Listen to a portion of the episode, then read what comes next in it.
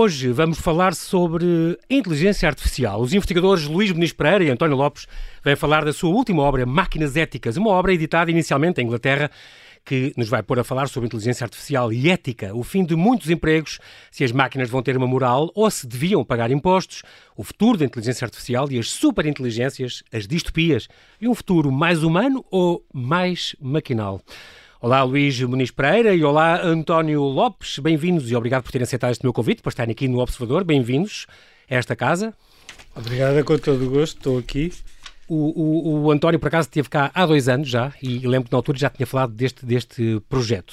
Sim, muito boa noite. Na altura vim cá com um livro chamado Os Animais Ficaram para a História uhum. e logo nesse momento falámos sobre hum, o que se estava a fazer nessa altura, né? e eram as máquinas éticas, e agora estamos cá com todo o gosto com esse livro. Eu devo dizer que, começando só assim aqui para apresentar, uh, se calhar pelo professor Luís Muniz Pereira, que é professor emérito de Ciência da Computação, ele é o fundador da Associação Portuguesa para a Inteligência Artificial e é uh, diretor, no fundo, ele, ele é doutor honoris causa pela Universidade Técnica de Dresden, foi medalha de mérito científica em 2019 e é uh, membro do Nova Laboratory for Computer Science and Informatics, no seu departamento de informática. Ele é há 20 anos que é Fellow da Associação Europeia de Inteligência Artificial.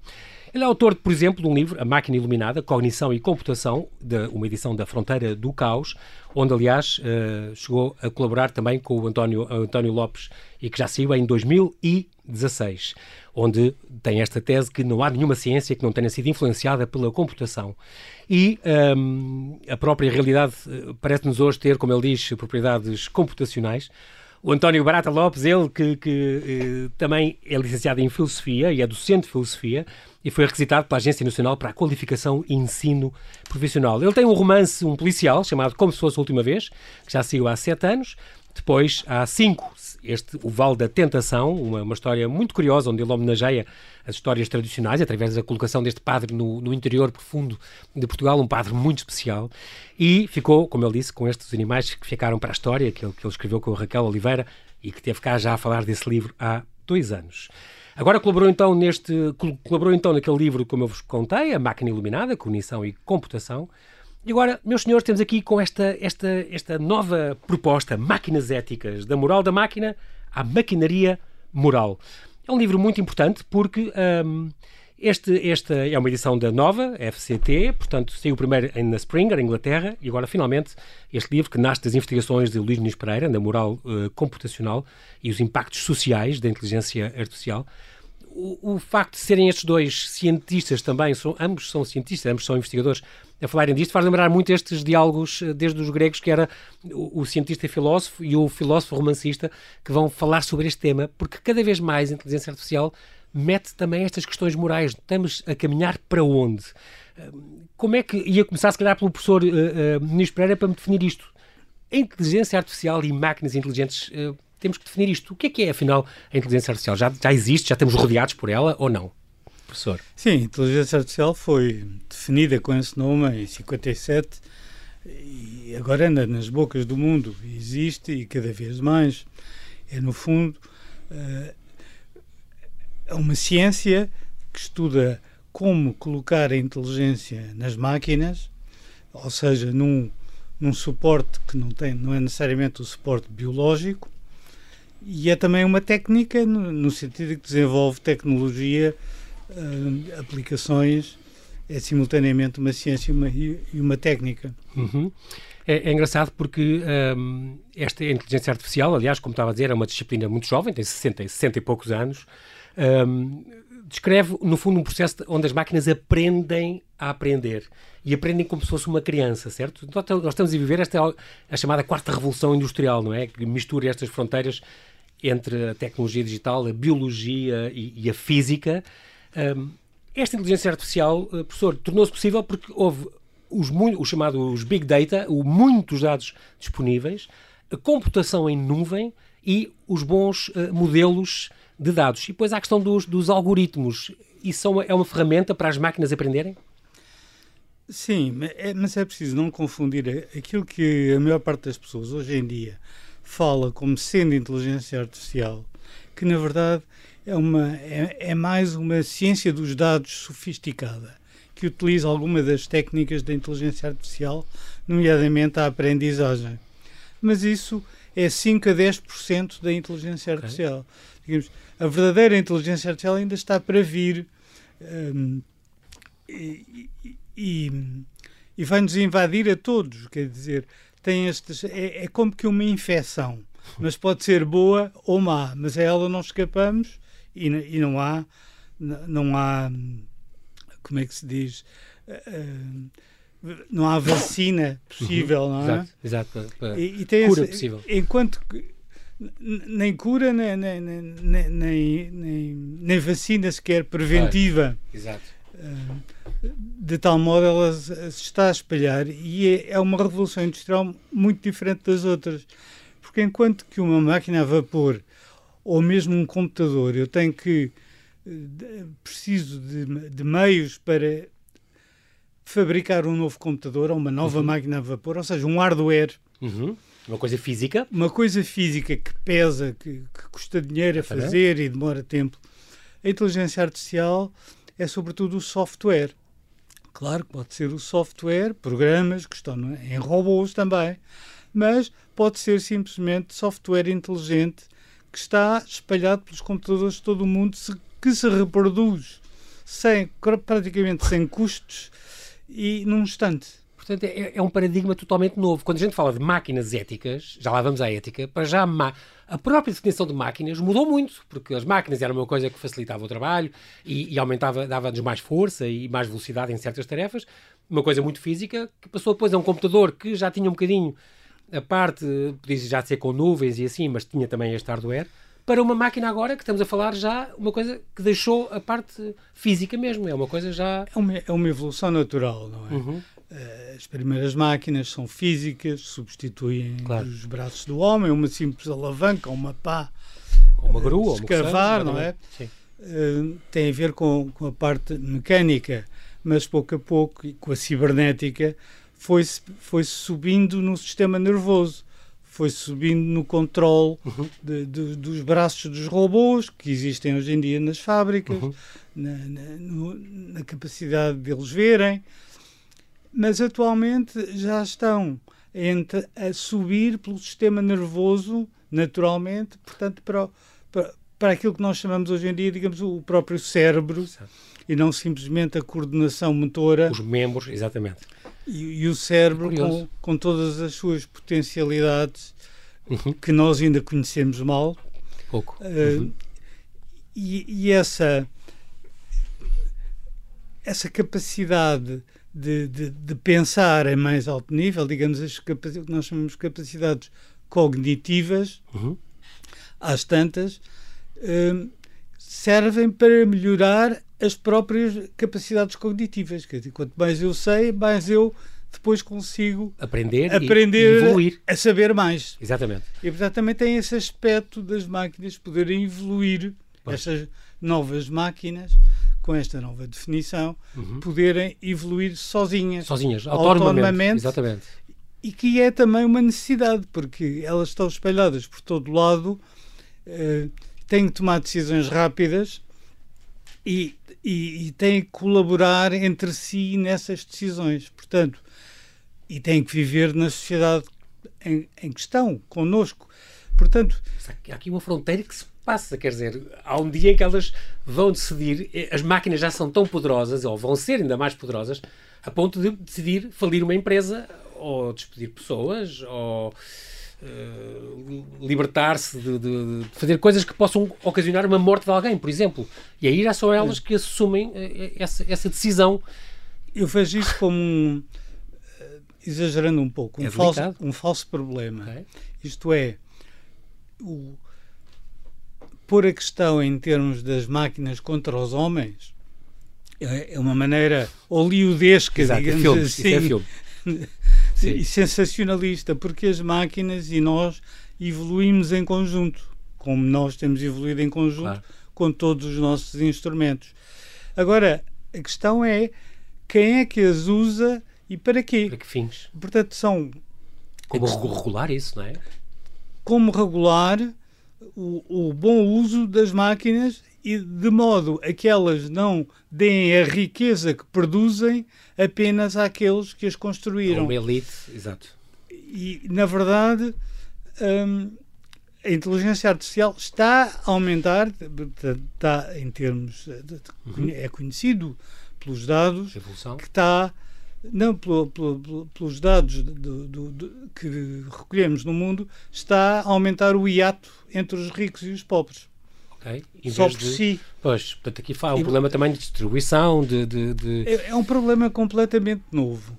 Isto é, aí, como, aí entra a como moral, inteligência é? também, Sim. Eh, como a inteligência artificial cria riqueza, afinal de contas. Um, Mas não a distribui. Não a distribui. e, portanto, isso vai dar lugar a grandes tensões sociais. Porque, já, afinal já de contas, a ciência, a tecnologia, as próprias instituições de ensino, as instituições legais, eh, de justiça, do parlamento, que permitem uhum. o funcionamento de uma sociedade, são, uh, são algo, são uma riqueza.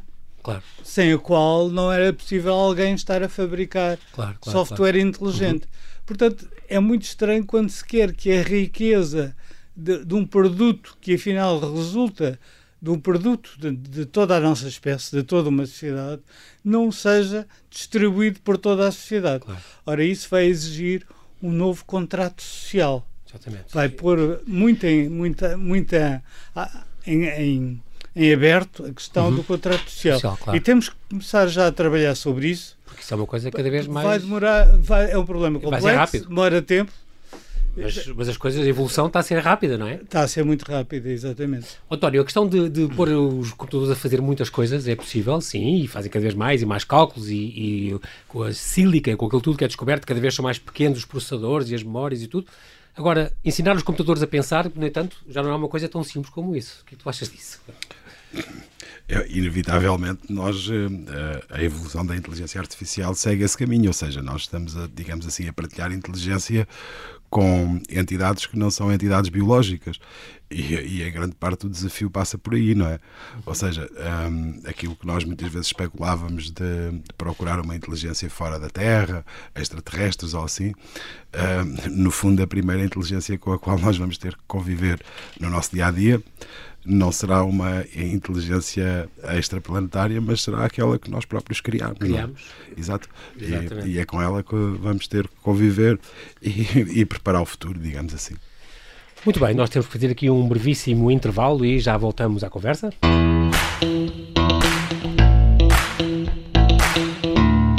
Estamos a falar com os investigadores Luís Muniz Pereira e António Lopes, que nos vêm falar da sua última obra, Máquinas Éticas, uma obra que nos faz refletir sobre a inteligência artificial e moral as superinteligências, as distopias e um futuro mais humano ou mais maquinal. É muito curioso porque este livro está dedicado às máquinas. Eu achei isso uma, uma ideia muito nova e, e, e, muito curiosa. Fica então esta referência deste livro. Nós vamos falar, vamos passar assim em voo de pássaro por algumas ideias que este livro fala e as pessoas podem sempre adquirir este livro, este Máquinas Éticas, da coleção Outros Horizontes, da nova FCT Editorial, para saberem mais sobre este assunto que é cada vez mais um, um o assunto do dia. Já falámos que esta disciplina foi, foi cunhada pela primeira vez por John McCarthy, este professor nesta universidade uh, em, em, Dartmouth College, Dartmouth College, chamada O Eros Eletrónico, uma conferência que houve lá, onde ele chamou então a, a, a inteligência artificial a esta ciência e a esta engenharia de produzir máquinas inteligentes. Portanto, uma, uma expressão que tem 50, 65 anos já. E um, falamos também destas do machine learning, quando, quando um computador adquire conhecimento por, por si próprio. Um, e é o que nos faz, por exemplo, a gente receber indicações da, Google ou da Netflix, das séries que a gente deve gostar, porque eles estão habituados a ver as nossas escolhas. E também falamos do deep learning, este, este um, aprendizagem profunda que já permite que, que os computadores de, da inteligência artificial extraiam padrões em dados vastos, que os extrapolem para situações novas e tomem decisões sem qualquer orientação humana. Esta, eh, professor, quando, quando um, ehm, falamos destas Alexas e Siris e, e estes Googles, que, o reconhecimento da voz, por exemplo, o Android ou o Google Translator ou um, ehm, o Facebook, que já identifica conteúdos impróprios antes de alguém denunciar, imediatamente reconhece e tira Isto já está aqui alguma, algum toque de inteligência artificial? Sim, mas é um toque muito, muito, Muito leve. muito leve, porque na verdade, primeiro é bom dizer que a aprendizagem profunda não é que a aprendizagem esteja a ser profunda. É profunda dado o número de níveis que se utilizam das chamadas redes neuronais, que Ok. pode ter vários níveis. Portanto, Uhum. é um o deep learning é feito com redes que elas são deep. As redes são profundas, não quer dizer que a aprendizagem seja profunda. É um mal entendido que Sim. convém, Que esclarecer convém desde já. esclarecer. E na verdade, esse tipo de aprendizagem, como eu dizia há pouco, é mais uma, uma data science, uma vez que agora é muito fácil ter grande número de dados e processá-los muito rapidamente, que, eh, que trouxe, trouxe essa possibilidade. Hum, é mais o que eu diria um reconhecimento de padrões. Quer dizer, a máquina viu uns tantos padrões e agora, perante uma nova situação, vai en- encaixar essa situação num dos padrões que viu. E reage ou, ou toma uma decisão rea- com base nisso. Por Muito bem. exemplo, pode ter visto padrões de pulmões e sabe que este pulmão estava doente, aquele não estava. E agora, quando vê uma, um raio-x de um novo pulmão, Sabe diz, reconhecer. "Não, este, este pulmão Exatamente. provavelmente está doente. Uhum. Mas isto, isto como vêem, hum, a máquina não tem, na verdade, nenhum conhecimento de medicina, da mecânica, da causalidade do, do- do pulmão. Portanto, reconhece é padrões, reconhece. É uma- Ela aprende, eu vou dar, dar um exemplo, estive a pensar em casa, que, é, que é assim, suponhamos que nós tínhamos uma máquina destas de dar eh, Coca-Colas e bebidas e Uma vending machine. uma sim. vending machine e que com- começávamos a querer aprender como usar a máquina, a meter moedas e a ver o que é que saía, carregando neste botão ou naquele botão e podíamos meter mais moedas ou menos moedas, poderíamos demorar uma infinidade e gastar muito dinheiro até, até percebermos qual o comportamento dessa máquina. Ao passo que quem saiba o interior da máquina, como é que ela está eh, articulada, como é que estão, qual é a sua lógica interna, a lógica interna explica todos os comportamentos da máquina. Ora, as máquinas atuais não têm esta causalidade, esta capacidade de fazer um modelo do mundo dentro de si próprias, que animais como os, cor- os corvos têm. Basta lembrar o conhecido exemplo dos corvos, que para abrir as, as nozes, deitam as nozes num, numa interseção de trânsito, justamente Para um na pista, para um carro passar por cima, mas elas esperam que o sinal mude porque sabem que os- em que sentido é que vão passar os. Isto é um sinal de inteligência. É um sinal muito Tá grande bom. de inteligência. E se Oh. os corvos começassem a tentar simplesmente pôr a moeda no chão e atirarem uma pedra para cima, se calhar nunca mais, nunca mais lá chegavam. Pois. É, é eles perceberem a causalidade do mundo E depois reproduzem porque perceberam que é assim e, e as novas gerações vão herdar esse conhecimento por aí fora, não é? não se pode aprender simplesmente experimentando milhões de vezes. Ad eterno, Ah, exato. que é o que as máquinas atuais fazem. Essas máquinas inteligentes que aprendem, que jogam o Go e o xadrez, aprendem dessa maneira estúpida, digamos assim. Pronto, portanto, está bem. Aqui, ah, ah, falamos agora do, do, a propósito de máquinas e repetir, repetir coisas, falamos agora dos empregos. Ah, António, os, os empregos também, isso é um problema para muita gente. Há muitos empregos que vão acabar. Sempre que haja coisas de automação de tarefa, fazer diagnósticos médicos, por exemplo, comprar e vender ações da Bolsa, até estas operações da Bolsa pode ser uma máquina a fazer, projetar casas, eh, organizar dados de contabilidade, tudo isto, eh, cada vez vão ser precisos menos médicos, menos contabilistas, menos advogados, menos juízes, menos arquitetos. Há profissões que poderão ser completamente substituídas. Ah, condutor de veículos, que vão cada vez mais são autónomos e tal. Como é que as pessoas devem preocupar? eh, metade da- da- das. Este livro fala disso, metade de todas as atividades do mundo já poderiam hoje ser automatizadas através de inteligência artificial. Hoje, quer dizer, com a evolução. Sim, como é que achas que verdade, as pessoas não, ficam temos- preocupadas com isto? É preciso distinguirmos duas situações, que é por um lado empregos que são totalmente padronizados e que eventualmente Mecânicos, poderão, sim, poderão ser totalmente substituídos por máquinas. Há coisas que vale a pena, os mais Sim, perigosos, por exemplo. Exato.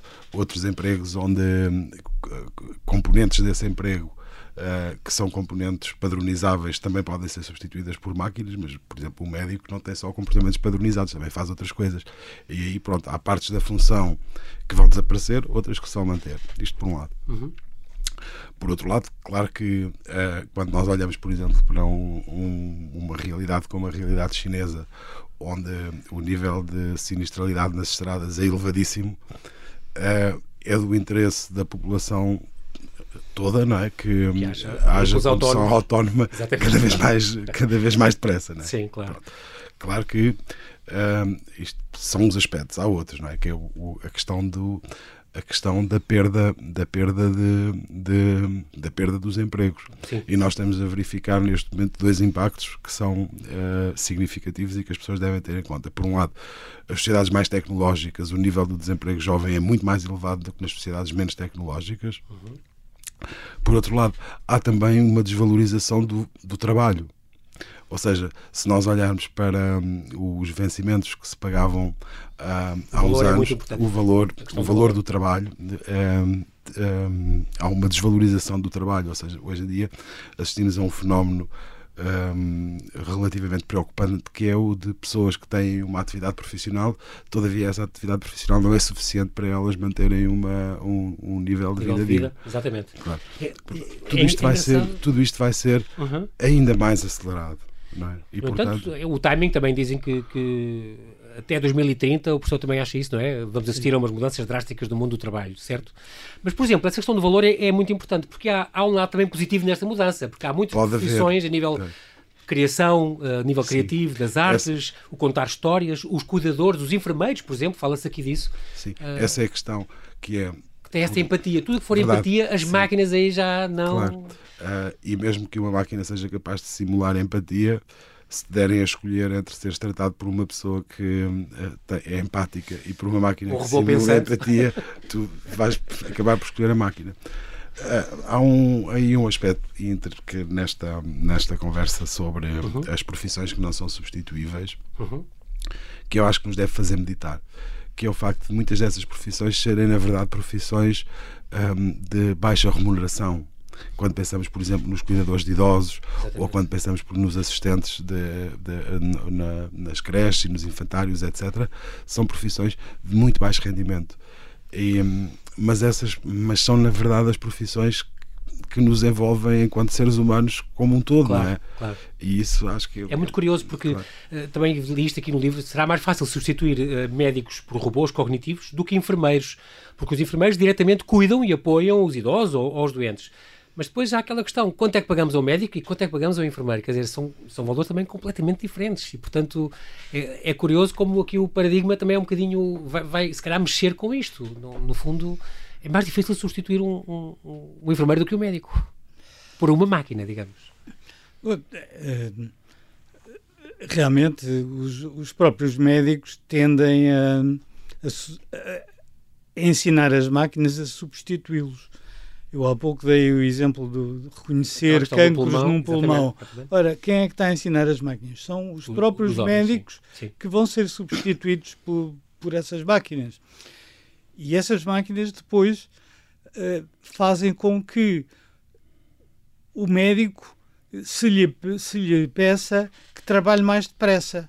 Diz, você agora, como tem aqui assim este programa que automaticamente diz-lhe qualquer coisa sobre o raio-x, você tem que ver uh, eh, 20 pacientes por hora em vez do, dos 10 até agora. Mas por a questão quando, do rendimento, exato. Quando se deveria era pôr os médicos a, a, a, até a criticar o programa e a melhorar claro. o, programa, o, programa em vez de serem transformados, digamos, no, uhum. no, no, integrados num mecanismo uh, com a própria máquina. Pode-se dizer que também eh, a inteligência artificial cria novos empregos. E nós vemos, por exemplo, os, os, os, as pessoas que trabalham para a Uber, e estou a pensar naqueles que entregam refeições e coisas assim. As plataformas. Ora bem, essa chamada gig economy em, em, em inglês. Uhum eu chamo-lhe economia Uber, acho que as pessoas assim percebem Sim, claro. o, o, que é que eu estou a dizer.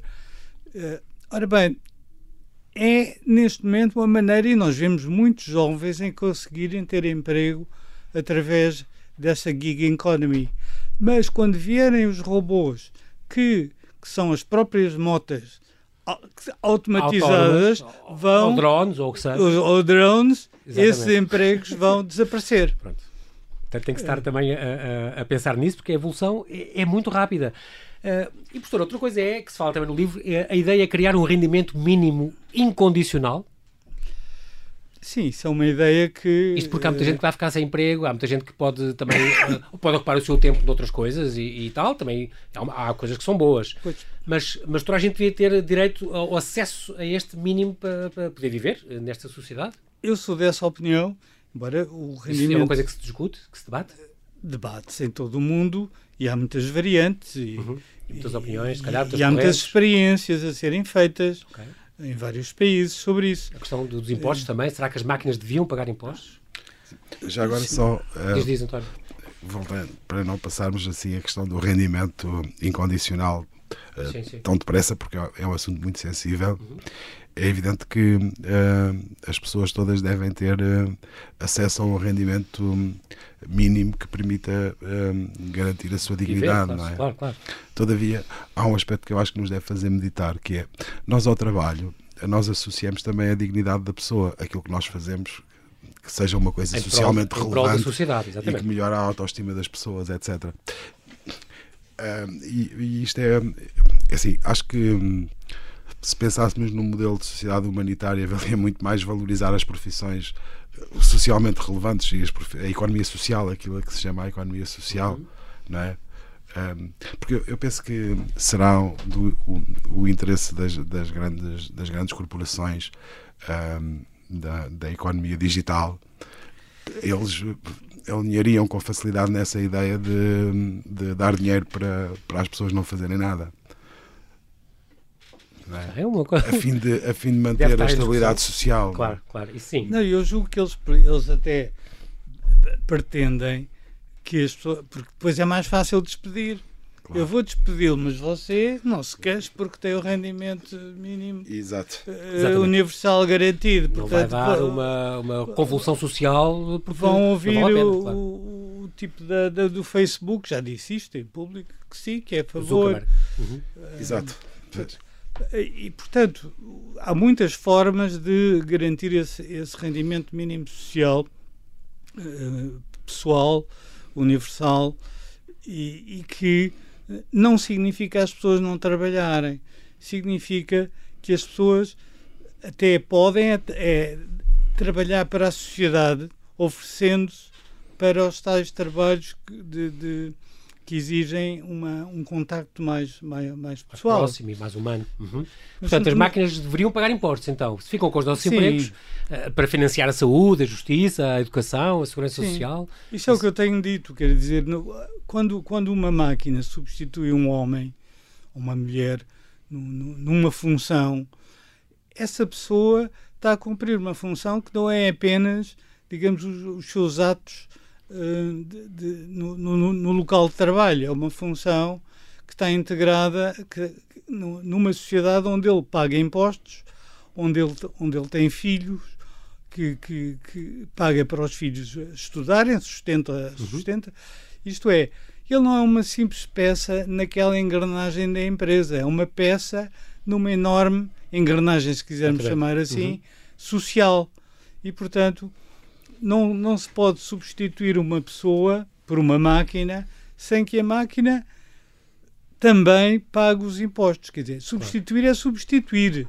Sim, claro, claro.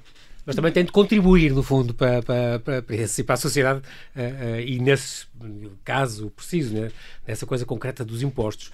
A questão da moral computacional, nós temos ainda cinco minutos.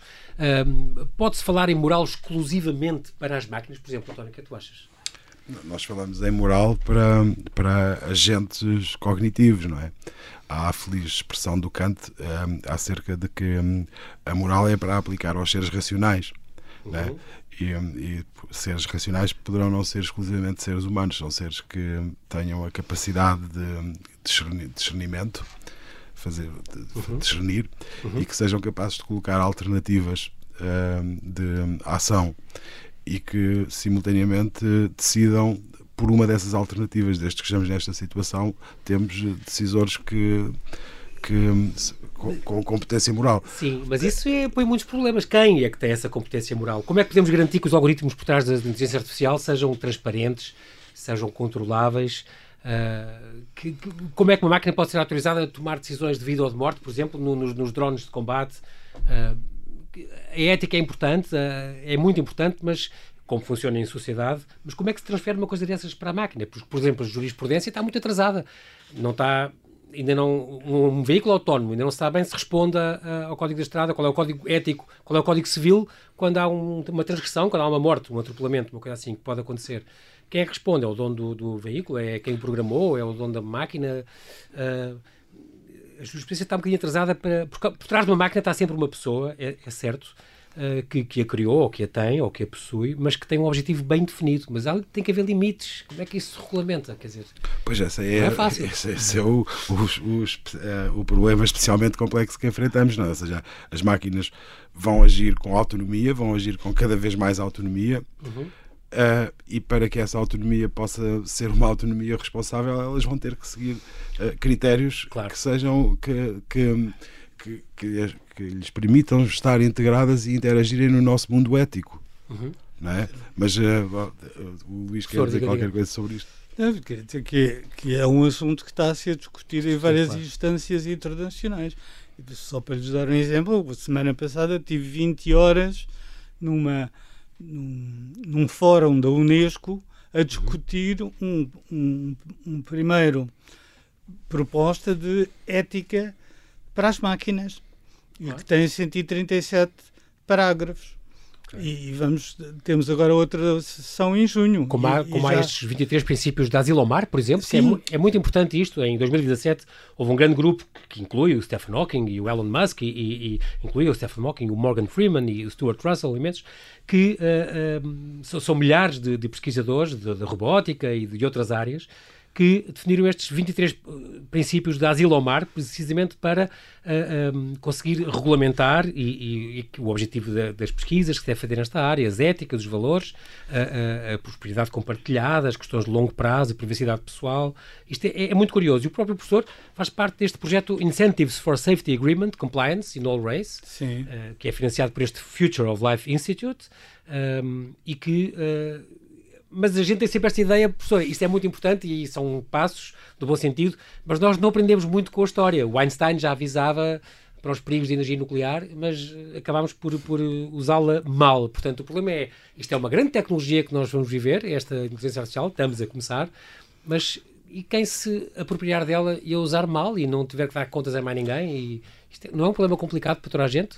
É, é, muito, é muito complicado e por isso temos que tratar dele o mais depressa possível, possível. Uhum. Um, porque ele vem aí, é, digamos, é, é, é imparável. Uhum. Uh, o estado da Califórnia, por exemplo, onde, onde se deu essa conferência de Eliseu Lamar, adotou e transformou em lei alguns desses preceitos de, de, de Zilomar. Um, e que agora alguns Boa. já começam a ser também adotados. Boa. Por exemplo, é proibido na Califórnia fazer um programa que, numa máquina que a primeira coisa que diz quando começa a falar com um humano é dizer eu sou uma máquina. Atenção. Ah, não, não pode. Não, não pode. Tem, tem que dizer. Ah, tem, okay. tem que, tem que dizer. Não pode fingir que, ah, é, que, é, um, que é um outro humano. Incrível. Uh, estamos a viver o Minority Report, este filme de 2002 de Spielberg, impressionante, esta, esta preemptive uh, justiça de, de, prender as pessoas antes de cometer o crime. Isto é uma coisa que está num futuro próximo, estamos quase a conseguir dizer isso. Uma última questão, temos um minuto, a questão das emoções. Uh, as emoções, a compaixão, o amor ao outro, as máquinas um dia vão ter isto também? Inevitavelmente. As emoções, a moral, o livre-arbítrio, são, são o resultado da nossa evolução para conseguirmos viver em conjunto. Os animais também têm, não é? Emoções, os é? animais não? também Sim. têm. Portanto, as máquinas ou os extraterrestres que vivam numa galáxia distante, uhum. se querem viver em conjunto e conviver, um, têm, têm que, de alguma maneira, uh, se entenderem sob uma moral. E, e, e esse entendimento passa também pela, pelas, pelas suas emoções pela expressão dessas emoções. Uhum. Eu, por exemplo, eu fiz, eu fiz máquinas que têm sentimento de culpa e, e pô-las a jogar contra outras máquinas e verifica-se que, havendo sentimento de culpa, as, as, as, as máquinas uh, tornam-se mais colaboradoras com as outras. E basta ter, a partir de 10% delas que têm sentimento de culpa.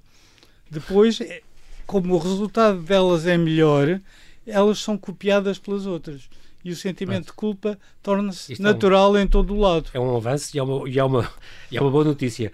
Numa palavra, só... António, em termos de 5 segundos. Não só uma coisa, é que normalmente as pessoas quando pensam em emoções maquinais estão a pensar em emoções como as emoções humanas, não é? mas eh, as máquinas o que têm que ter é eh, as funções que são inerentes às nossas emoções, não precisam ter uma emoção como as emoções humanas, Bem. porque elas não têm sistema endócrino, não é? Portanto, o que elas vão fazer é o que é preciso é replicar serão, as funções das emoções. Nunca serão humanos, obviamente. Claro, replicar as Muito funções bem. das emoções humanas naquilo que as máquinas têm de fazer. Fica aqui esta, esta, dica, fica também este livro Máquinas Éticas, de Luís Muniz Pereira e António Lopes. Nós, infelizmente, não temos tempo para mais. Quero agradecer aos dois uh, pela sua presença e a disponibilidade de virem ao Observador. Oxalá continuem neste esforço de divulgação destas questões que são tão urgentes para o nosso futuro e que assim, mais preparados, seja mais benéfico para todos. Bem-ajam e mantenham seguros. Muito obrigado.